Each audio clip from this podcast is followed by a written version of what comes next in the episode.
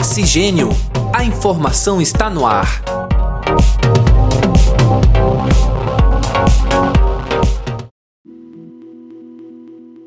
Olá, caros ouvintes e caras ouvintes. Está entrando no ar mais uma edição do podcast Oxigênio. A informação está no ar. Eu sou André Pinheiro e comigo neste programa está a acadêmica de jornalismo Cibele Santos. É com você, Cibele. Olá, André. Olá, caro ouvinte que nos acompanha em mais um episódio do podcast Oxigênio. Chegamos ao fim de um ano inesquecível sob vários aspectos. E hoje, como não poderia deixar de ser, trazemos a você uma retrospectiva com os principais acontecimentos que marcaram 2020. E o nosso convidado e a nossa convidada no programa de hoje é você, caro ouvinte, que nos acompanhou durante o nosso primeiro ano de atividade. O ano começou agitado e com tensões políticas entre Estados Unidos e o Irã, quando um bombardeio americano ao aeroporto de Bagdá matou o general Hossein Soleimani, um dos homens mais poderosos do Irã. O funeral do general levou uma multidão às ruas, causando tumultos e a morte de mais de 30 pessoas. Além disso, o Irã também disparou 22 mísseis contra duas bases aéreas americanas e o mundo ficou em alerta. Terceira Guerra Mundial ficou entre os assuntos mais comentados na internet, até que Donald Trump falasse de paz em suas redes sociais. Ou seja, entramos em 2020 já com o medo de uma terceira guerra mundial estourar no começo do ano. Pois é, e outro fato que marcou o início de 2020 foram as queimadas na Austrália. Estima-se que aproximadamente um bilhão de animais tenha morrido por causa do fogo, que devastou mais de 11 milhões de hectares de floresta naquele país. Foi a pior temporada de incêndios da história australiana. Ainda em janeiro, nós vimos acontecer a interdição da cervejaria Becker, após casos de intoxicação a Polícia Civil de Minas Gerais comprovou a presença de uma substância tóxica em garrafas de cerveja da marca Belo Horizontina, Belo Horizontina da Baker, encontradas em casas de pacientes internados com uma síndrome desconhecida. Quatro pessoas morreram nesse caso. E no dia 17 de janeiro, o então secretário especial de Cultura do governo Bolsonaro, Roberto Alvim, realizou um pronunciamento no qual ele reproduzia literalmente trechos de um discurso do ministro de propaganda da Alemanha nazista, o famoso Joseph Goebbels. É, além disso, ele também usou como trilha sonora para o pronunciamento é, uma ópera do compositor Wagner, que era um dos preferidos de Adolf Hitler.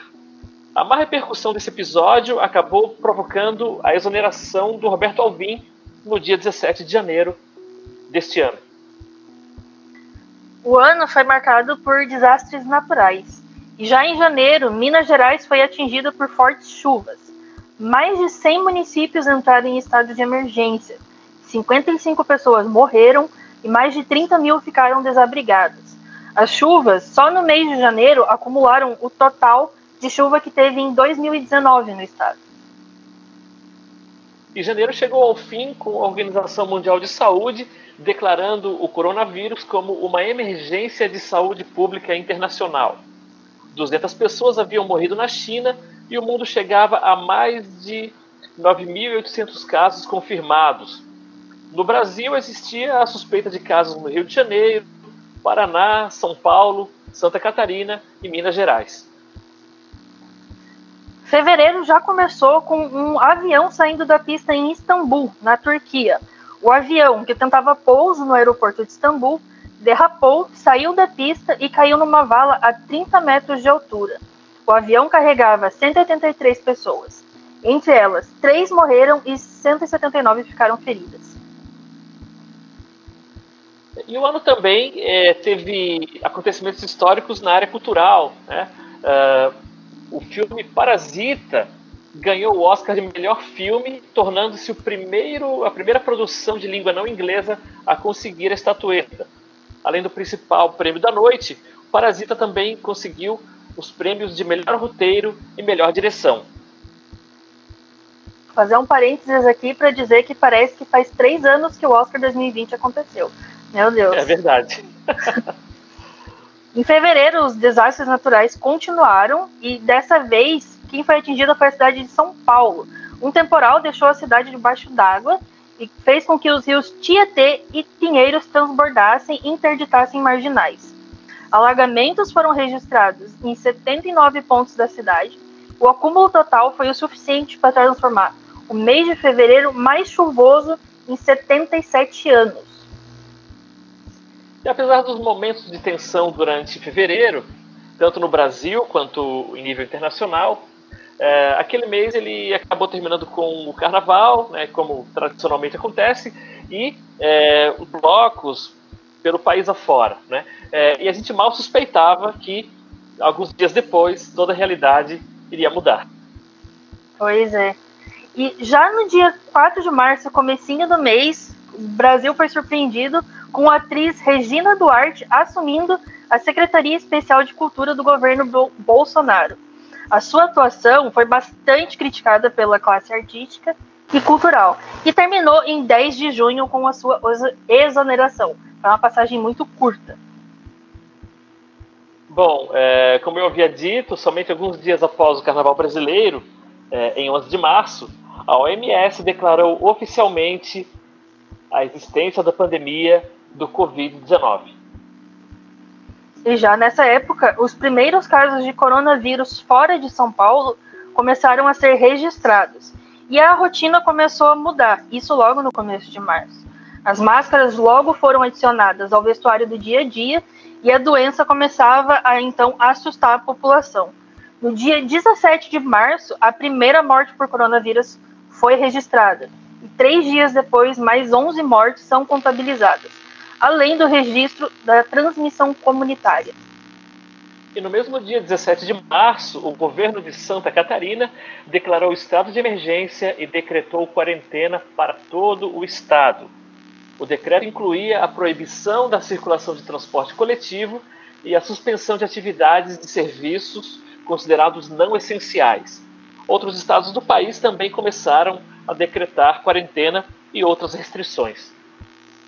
E o mês se encerrou com a suspensão e o adiamento das Olimpíadas de 2020 de Tóquio, devido à pandemia do novo coronavírus. A previsão é que as Olimpíadas agora aconteçam em julho de 2021. Em meio à crise causada pela pandemia, movimentações políticas aconteciam com muitos conflitos, muitas tensões, acusações mútuas, e o ministro Sérgio Moro anunciava a sua saída do governo durante o mês de abril. Moro também acusava o presidente Jair Bolsonaro de interferir em investigações da Polícia Federal.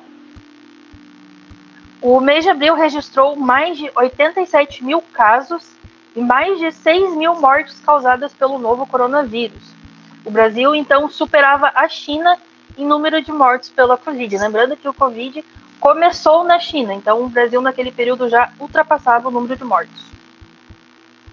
Bom, e o mês de maio ele marcou o início é, mais intenso das constantes agressões a jornalistas que marcaram é, também esse ano de 2020. Né? Uma das vítimas foi o fotógrafo Dida Sampaio, que foi é, agredido por manifestantes durante um ato realizado em frente ao Palácio do Planalto.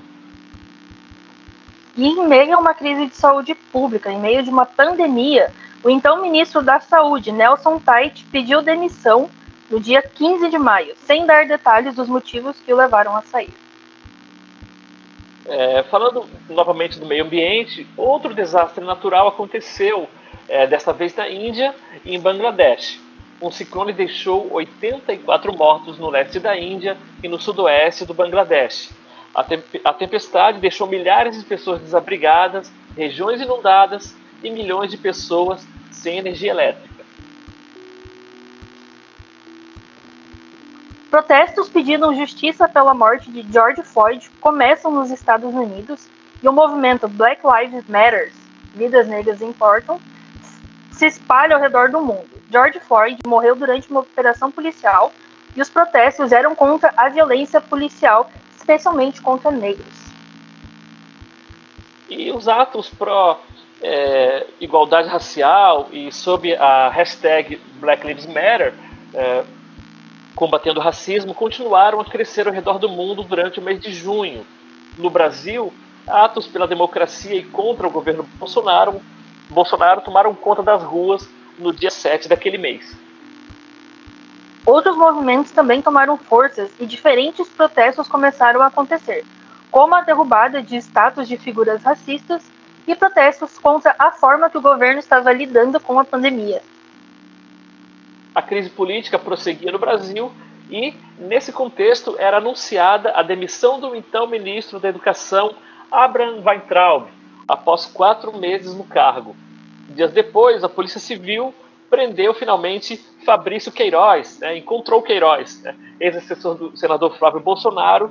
É, o Queiroz estava em Atibaia, no estado de São Paulo, e a sua prisão ocorreu durante uma operação conjunta com o Ministério Público do Rio. É, o Fabrício Queiroz ele estava no imóvel pertencente a Frederic Wassef, que atua como advogado de Flávio Bolsonaro, e do seu pai, o presidente da República, Jair Messias Bolsonaro. Um dos grandes marcos de 2020 foram as lives e os eventos que passaram a acontecer de forma remota e online. Então, muitos eventos de grande porte precisaram acontecer virtualmente. Shows, palestras e até mesmo a parada do orgulho LGBTQIA+. Precisaram acontecer de forma remota, online, através de lives. Instagram, YouTube, todo mundo então sentado em casa, acompanhando eventos que agora a gente não poderia mais ir até lá fisicamente. Bom, e a pandemia ela também provocou paralisação no esporte, nas competições é, realizadas no Brasil, especialmente com muito impacto no futebol brasileiro. Os campeonatos estaduais foram paralisados e após três meses de parada, o Campeonato Carioca foi reiniciado no dia 7 de junho, sem público e seguindo os protocolos é, de proteção à saúde. É, ao longo dos meses seguintes, os outros campeonatos ao redor do país e do mundo também voltaram gradativamente a acontecer, seguindo as mesmas medidas. Mas vale lembrar que, mesmo assim, vários clubes brasileiros tiveram surtos de coronavírus nos seus elencos. E ainda falando de desastres naturais, mais uma vez, o ciclone Bomba, no sul do Brasil, foi uma ciclogênese explosiva que atingiu os estados de Santa Catarina, Rio Grande do Sul e Paraná, no dia 30 de junho e 1 de julho de 2020. 13 mortes foram confirmadas, sendo 11 em Santa Catarina, uma no Rio Grande do Sul e uma no Paraná. Nessa hora do ciclone bomba, a gente estava numa banca de trabalho aqui no, no curso de jornalismo. Meu Deus. e saiu todo mundo correndo para fechar a porta, fechar a janela e as bancas foram interrompidas, né? Claro que uma semana depois elas foram é, devidamente realizadas. Né? Só para abrir um, um parêntese aqui de como isso afetou o nosso cotidiano também. E ainda em julho, é, no dia 22 daquele mês, o presidente Jair Bolsonaro anunciou ter testado positivo para o novo coronavírus e afirmou estar se tratando com a hidroxicloroquina. E julho se encerrou com o Brasil acumulando 90 mil mortos pelo novo coronavírus do coronavírus, 2 milhões de casos confirmados e o número de mortes diária passavam mil. Na Inglaterra e na China, os estudos da busca pela vacina avançavam. Apesar da pandemia declarada e das milhares de mortes, os protestos contra as medidas de isolamento e de proteção começaram a acontecer ao redor do mundo, Países como Alemanha e Estados Unidos foram palco de manifestações contra o uso obrigatório de máscaras e contra as restrições é, de isolamento. E no dia 4 de agosto, uma grande explosão em Beirute, capital do Líbano, deixou mais de 100 mortos e 4 mil feridos. Foi declarado luta oficial de três dias no país após a explosão, causada por 2.750 toneladas de nitrato de amônio que estavam armazenadas há anos na zona portuária da cidade. Ainda no mês de agosto, o Brasil chegou a 100 mil mortos e mais de 3 milhões de casos confirmados de coronavírus. Apesar dos números de, e das mais de mil mortes diárias, os governos defendiam a flexibilização do isolamento social e das medidas de prevenção. Em setembro, o mundo superou a marca de 1 milhão de mortes pela Covid-19, desde que o vírus foi detectado na China. Após seguidos recuos por mais de uma década, a fome voltou a crescer no Brasil. Dados divulgados em setembro pelo IBGE, quase 4 em cada 10 domicílios sofrem com algum grau de insegurança alimentar. Em setembro também foi anunciado que a economia brasileira registrou uma retração de 9,7% no segundo trimestre de 2020 em relação aos primeiros três meses do ano. Em comparação ao segundo trimestre de 2019, o PIB do país caiu 11,4%. Ambas as taxas representam as retrações mais intensas desde 1996, segundo o IBGE. Sob os efeitos da pandemia, o PIB brasileiro voltou ao patamar do final de 2009, logo após a crise global de 2008. No dia 3 de setembro, ativistas do Greenpeace projetaram imagens de incêndios na Amazônia e mensagens pedindo a proteção da floresta na fachada do prédio do Ministério do Exterior da Alemanha, em Berlim. Com o ato, a ONG se manifestou contra o acordo comercial entre a União Europeia e o Mercosul, considerado prejudicial ao meio ambiente pelos ativistas.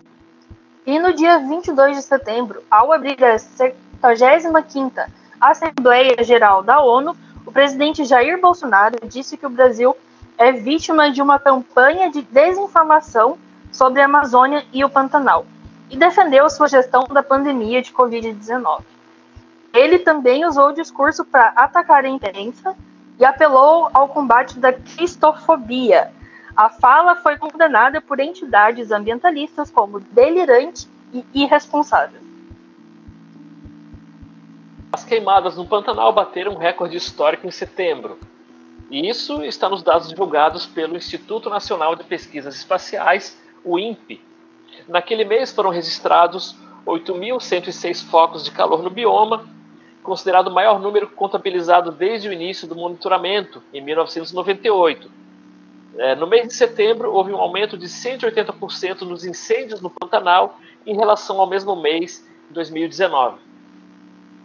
Em outubro, o Fundo Monetário Internacional, FMI, apontou que o PIB do Brasil deverá recuar 5,8% em 2020, em meio aos impactos negativos da pandemia do coronavírus o dado é um pouco mais otimista do que a, a projeção divulgada em junho, que havia apontado o tombo de 9,1% no ano. Também no início de outubro, o Papa Francisco criticou o neoliberalismo e o populismo em sua nova encíclica, na qual apresentou uma visão para o mundo pós-coronavírus. O documento, publicado pelo Papa, pede mais solidariedade para o enfrentamento de problemas globais como as mudanças climáticas ou a injustiça causada pela desigualdade econômica. Essa é a terceira encíclica do Pontificado de Francisco e a primeira divulgada em cinco anos. No Brasil, novembro foi marcado pelo apagão no estado do Amapá e é considerado um dos maiores blackouts do Brasil desde o apagão de 1999, que atingiu parte do país. O apagão teve seu início no dia 3 de novembro atingindo 13 dos 16 municípios do estado, incluindo a capital. Terminou somente no dia 24 de novembro. O Museu de Cera Madame Tussauds, de Berlim, colocou a estátua do presidente dos Estados Unidos, Donald Trump, dentro de uma lixeira, faltando poucos dias para as eleições presidenciais dos Estados Unidos. Uma foto publicada pelo museu no Instagram mostra o boneco de cera do Trump rodeado de sacos de lixo e é, tweets ficcionais em papelão é, com as frases: Você está demitido, fake news e Eu amo Berlim. Após uma das campanhas eleitorais mais tensas e tumultuadas das últimas décadas, o democrata Joe Biden venceu a disputa pelo cargo mais poderoso do mundo. Após quatro dias consecutivos de contagem dos votos, do dia, no dia 7 de 11, ele superou a marca de 270 votos no colégio eleitoral dos Estados Unidos, depois de conquistar a vitória na Pensilvânia, segundo projeções da imprensa americana. E falando sobre eleições, no dia 15 de novembro deste ano foi realizado o primeiro turno das eleições municipais no Brasil. É, foram eleitos prefeitos e vereadores para mais quatro anos de mandatos. Os maiores vencedores dessa eleição, de maneira geral, foram os partidos de orientação ideológica mais próxima ao centro. No geral, os candidatos apoiados pelo presidente Jair Bolsonaro sofreram rejeição em todo o país. Por outro lado, o Partido dos Trabalhadores, o PT, também obteve um péssimo desempenho eleitoral e seguiu a sua tendência de encolhimento no capital político. O Alto Comissariado da ONU para os Direitos Humanos condenou o assassinato de João Alberto Silveira Freitas, ocorrido no dia 19 de novembro, no supermercado, supermercado Carrefour, em Porto Alegre, como deplorável e uma triste amostra do racismo estrutural que aflige o Brasil. A entidade pediu reformas urgentes para combater a discriminação racial persistente no país e que o governo reconheça o problema do racismo. Vale lembrar que esse assassinato também ocorreu às vésperas do dia 20 de novembro, dia da consciência negra. Bom, é, e o desmatamento na Amazônia entre agosto de 2019 e julho de 2020 atingiu seu maior patamar em mais de uma década. Foram mais de 11 mil quilômetros quadrados de devastação, a maior taxa registrada desde 2008, segundo os dados divulgados pelo Instituto Nacional de Pesquisas Espaciais.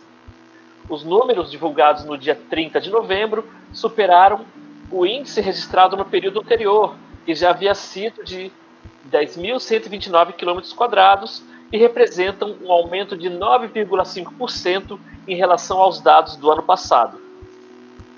E no dia 18 de dezembro, o ex-Beatle Paul McCartney, com 78 anos, lança seu novo álbum, McCartney 3. As músicas do álbum já haviam vazado cerca de um mês antes em grupos do WhatsApp.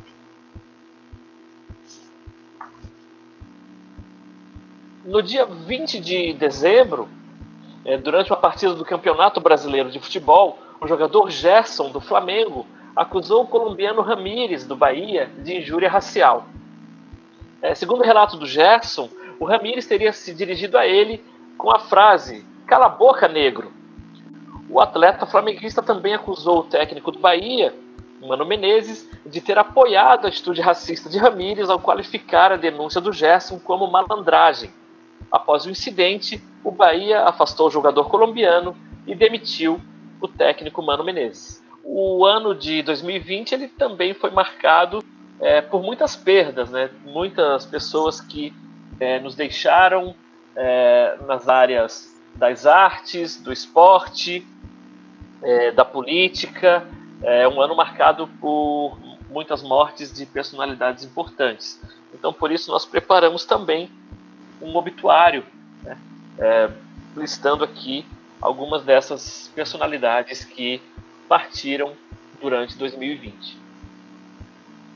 Uma morte que marcou o ano já em janeiro, que não dá para deixar de falar, foi do astro do basquete Kobe Bryant, que morreu no dia 26 de janeiro.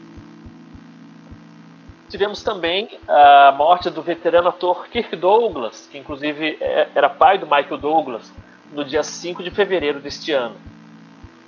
O cineasta José Mojica Marins popularmente conhecido como Zé do Caixão, nos deixou no dia 19 de fevereiro. E o cantor country Kenny Rogers, que inclusive participou daquele histórico clipe do We Are the World, faleceu no dia 21 de março de 2020. Outra personalidade da música que morreu em 2020 foi o cantor e compositor Moraes Moreira, que faleceu no dia 13 de abril. E na área da literatura, o Brasil perde Rubem Fonseca no dia 15 de abril. O compositor e escritor Aldir Blanc morreu no dia 4 de maio. E no mesmo dia 4 de maio foi encontrado o corpo do ator Flávio Migliaccio. Um dos maiores nomes da música mundial, o cantor e compositor Little Richard morreu no dia 9 de maio. E na área do jornalismo, lamentamos a perda de Gilberto de Menstein no dia 29 de maio. A ex-Miss Brasil Marta Rocha também morreu em 2020, no dia 4 de julho. E no dia 8 de julho morreu a atriz norte-americana Naya Rivera. E no dia 28 de julho morreu o cantor Renato Barros. Quem nos deixou no dia 8 de agosto foi a veterana atriz Chica Xavier. E o ator Chadwick Boseman, eternizado como rei de Wakanda, morreu de câncer no dia 28 de agosto. O mais conhecido é, cantor do, do soul e do funk brasileiro é, foi Gerson King Kong, que nos deixou no dia 22 de setembro deste ano. E o cartunista argentino Joaquim Salvador Lavado, o Quino, pai e criador da personagem Mafalda, faleceu no dia 30 de setembro. O mundo do rock lamentou a perda do guitarrista Ed Van Halen no dia 6 de outubro. O ator Cecil Thierry morreu no dia 9 de outubro. E o eterno Sean Connery morreu no dia 31 de outubro deste ano. O ator Tom Veiga, que interpretava o personagem Louro José, faleceu no dia 1 de novembro. Sucesso na Jovem Guarda e grande nome da música popular brasileira, a cantora Vanusa morreu no dia 8 de novembro deste ano. Um dos grandes nomes do jornalismo esportivo, Fernando Vanucci, morreu no dia 24 de novembro. E no dia seguinte nos deixou um dos maiores jogadores do futebol mundial em todos os tempos. Diego Armando Maradona morreu no dia 25 de novembro. E o ator global Eduardo Galvão faleceu no dia 7 de dezembro. Paulo César Santos, o Paulinho, um dos cantores mais afinados da música brasileira, vocalista do grupo Roupa Nova, faleceu no dia 14 de dezembro. O músico catarinense Daniel Lucena, fundador do grupo Expresso Rural, faleceu no dia 16 de dezembro. E a veterana atriz Nissete Bruno também nos deixou no dia 20 de dezembro. A gente leva na lembrança todos esses nomes importantes que muito contribuíram é, para as nossas artes, para uh, o esporte, a cultura, a política, nomes que fizeram história. Né? E é, fica conosco a lembrança de, de, todas essas grandes personalidades. É, encerramos o ano é, fazendo aquele balanço né, que sempre é, é, peculiar numa época como essa e desejamos assim que venham dias melhores, que tenhamos um 2021 com muitas alegrias, realizações e muita esperança é, na solução de todos os nossos problemas e na, na fraternidade, na justiça, no amor, na alegria e no mundo melhor. É isso aí. É, eu gostaria de agradecer mais uma vez a todos que nos acompanharam nesse primeiro ano do Oxigênio. Foi um projeto que nasceu num ano caótico e vocês entraram com a gente nessa, acompanharam a gente até o fim. Então, gratidão sempre. E claro, que 2021 seja mais gentil do que 2020 foi. A gente volta no ano que vem. Não deixem de nos acompanhar nas redes sociais, porque vai ter coisa durante o nosso intervalinho. Estamos no Twitter, no Instagram e no Facebook. Até a próxima nos vemos lá.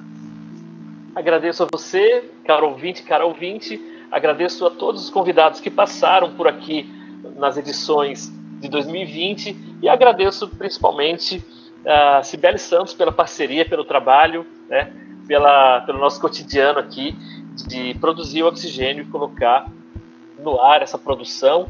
E aproveito também para mandar um abraço para o Bruno Portes, que é o nosso editor.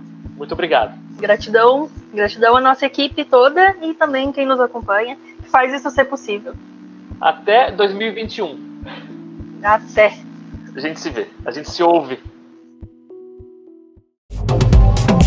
Produção e apresentação André Pinheiro e Cibele Santos. Edição Bruno Portes. Uma produção do projeto de extensão Oxigênio, Central de Podcasts. Universidade do Vale do Itajaí, Escola de Artes, Comunicação e Hospitalidade, curso de jornalismo.